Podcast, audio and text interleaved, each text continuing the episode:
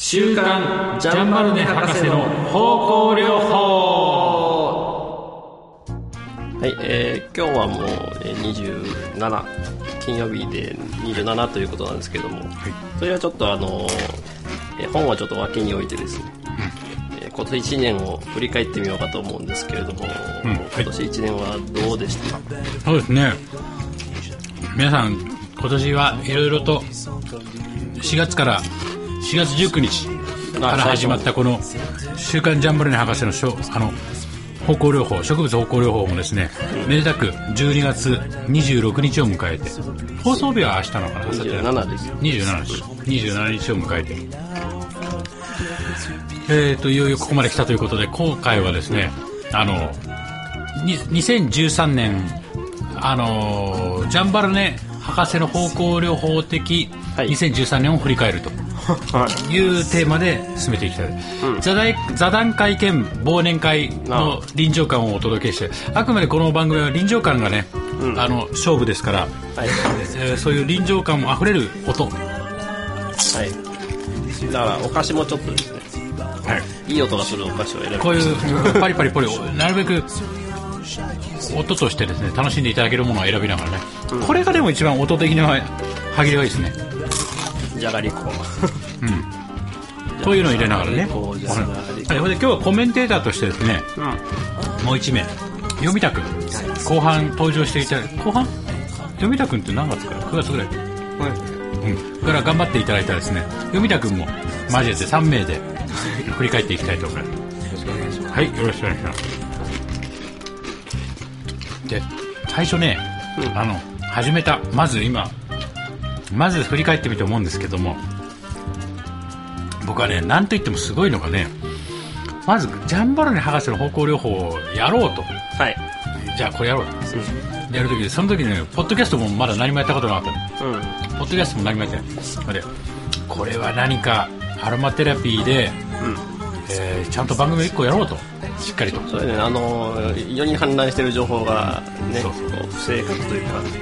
あんまりみんなあのちょいちょいよくわからないことを。やっぱスクールがあるからなのかな。あの表に出さないんですよねみんな、はい。情報を。そうそうそう隠し持ってる。隠し持ってる。確証隠し金庫に金庫に隠し持ってる。先生がよく言う。5000万円みたいまあその隠し持ってるね。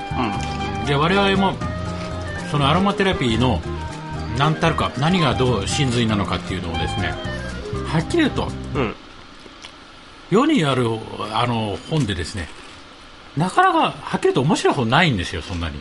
あそうそうそう。面白いというのがあのためになる、はい日頃、うん。えー、と生活する上ではためになる本はいっぱいあるでしょう、うん。なんかこういうふうに使うとかさ、なんかこれとこれ混ぜればん。何にいいとかさ、こういういっぱいあるんだけど、じゃあ果たしてアロマテラピーっていうものは、ねどこから成り立ってきて、なぜにそういうことをやるというだけの価値のあるものなんだとかさ、うん。アロマテラピー論っていうものをしっかりと語ってるものがね、世の中にはほぼない。まあ、あってもそのなんかみみんなそれそれ出店どこよって話になるの多いんですよね、怪しいのがね、怪しいのが。怪しいの。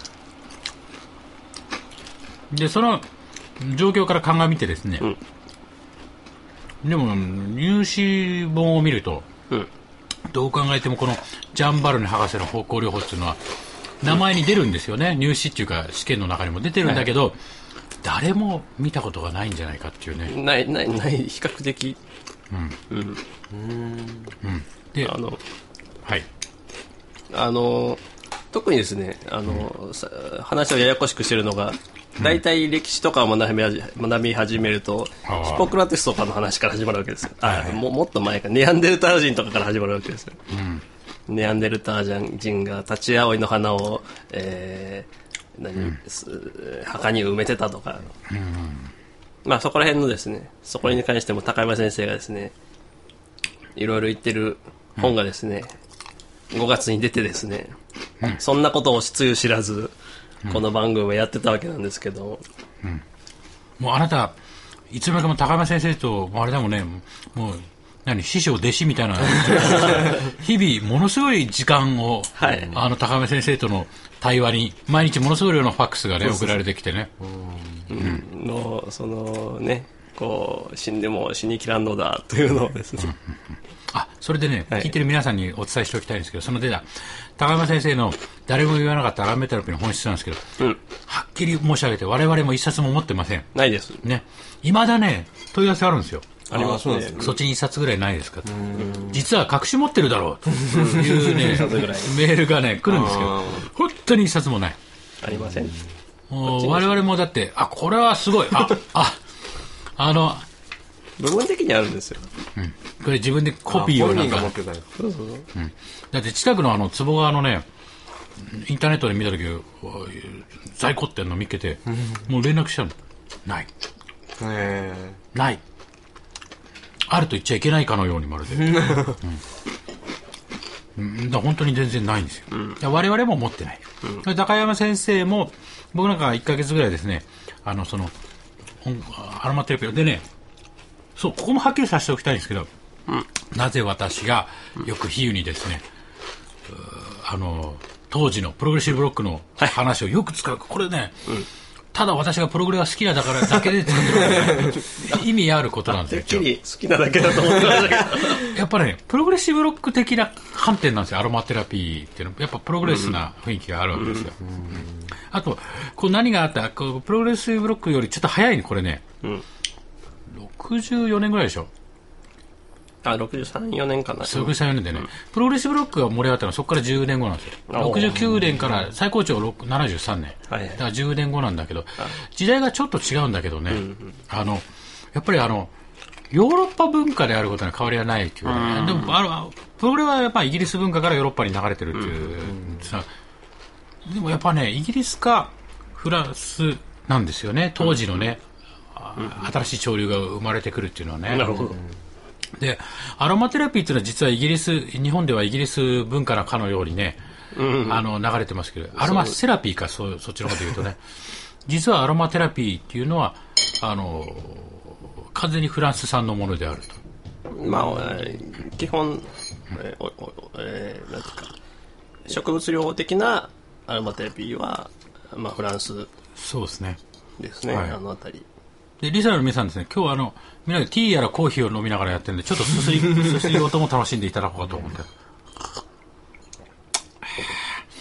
でもなんかそういうう文化ヨーロッパのねはい。あの文化背景があるっていうね、でね僕ねちょっと話飛びますけどね、はい。最近ねなんで1969年から73年、ブリティッシュロックがやたら盛り上がる本当信じられないぐらいの名盤がボコボコボコボコ出るんですけど、なんでかなと思ったんだけど、まあ、音楽的にはそれあありますよ。エレクトロ産業が盛り上がってくるとかさ、いろいろ楽器。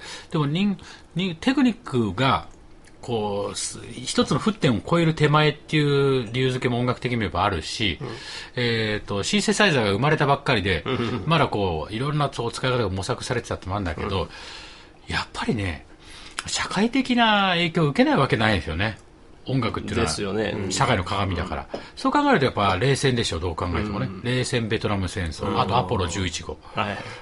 ぐらいだと思うよ、そその辺がすごいいわばアメリカ文化。アメリカ文化ドーンとさ、アメリカ主導の世界があー強くなるっていうのかな、であのジャンバルネ博士の時は、そのえっとベトナム戦争とかじゃないんだけど、あの戦争行ってたでしょ、従まあ、イ軍士として。ンドシナ戦争。インドシナ戦争、やっぱ戦争がさ、なんかこう、あのあるっていうことは、やっぱすごく人々に当時、ものすごいショッキングな出来事だったんじゃないかなって、戦争をやってしまう、あの第二第一次大戦、第二次大戦ぐらいでさ、もう今までね、どっちか、それまで上から石投げてやってたよ戦争、まあまあそうあの槍投げたりとかしてたのがさ、近代戦に入っていくわけ塹壕戦に入っていくわけですよ、もう総力戦みたいなさ、まあ、まあ、それ、まあ、塹壕ゲリラが登場する時代になってきて、やっぱそこに対そこにある時にやっぱそういうカウンターカルチャー的なものがさ、パルチザン的な、そうそうそうやっぱ出てくるっていうのがね、僕はやっぱあんのあるんじゃなかろうかってね、うん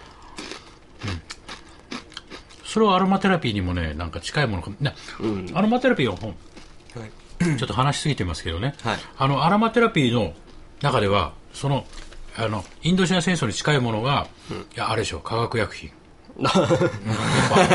でしょうやっぱ。ああ化学薬品の登場。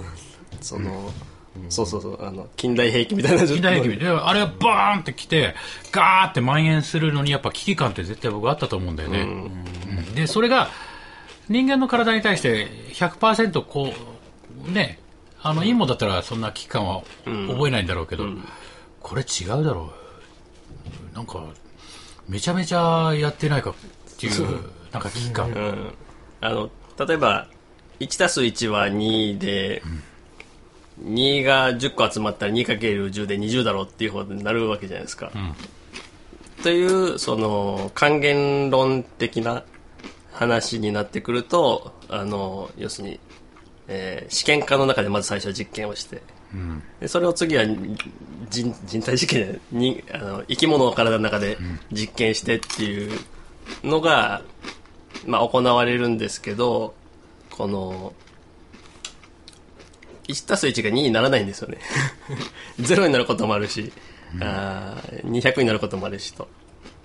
そういうその合成の、えー不不備なんていうんですか、えああ実験結果通りにならなかったとならない落とし込んだ時ーにのが声優では起こり得るっていう、なるほど化学薬品はどっちかというとその、原因はこれじゃあこれを、えーえーえーブロックしましょうとか、それができないようにしましょうとかってやるわけじゃないですか,、だからそうじゃなくてそのおなんだかわからんちんだけど、結果 あーいいよと、っ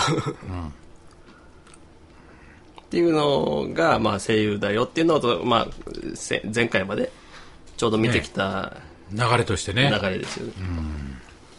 その辺読田君どう思いますか？読田君ああなんかそうですね。うーん。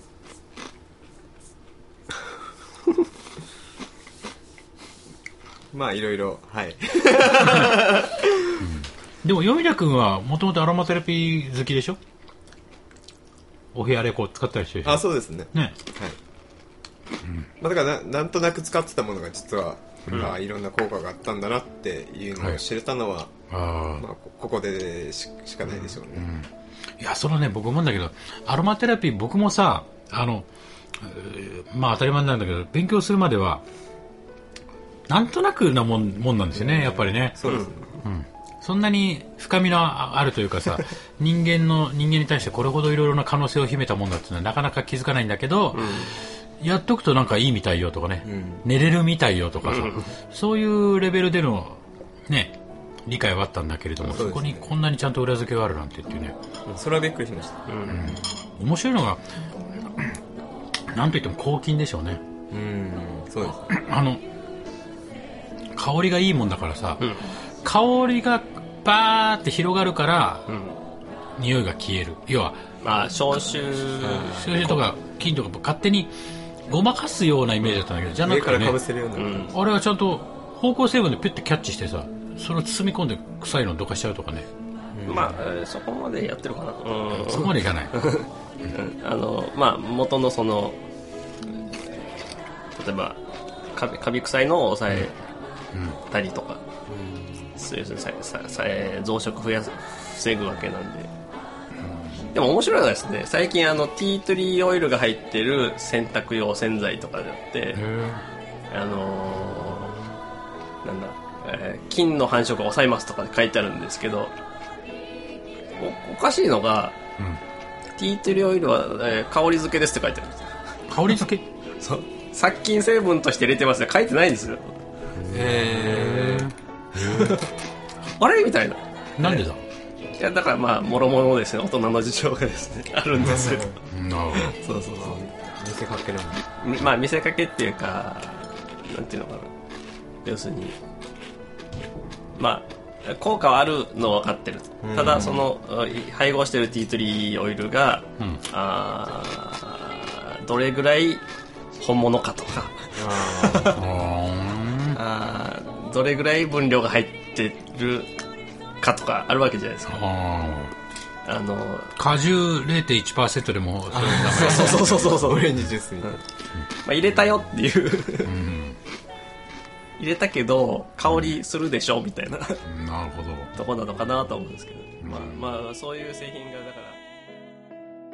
いやという形でですねちょっとフェードアウトしていきますがこの後我々実は2時間近くもうあのずっと話していたはい、あのわけ食ですね、事の話とか食事の話とかねいろいろね。食の話とか栄養の話とか、栄養の話とかいろいろ出てくるんですけれども、あの非常に遅く、ね、なってしまいますから、はい。皆さんね。夜来てる人眠くなるだろうし。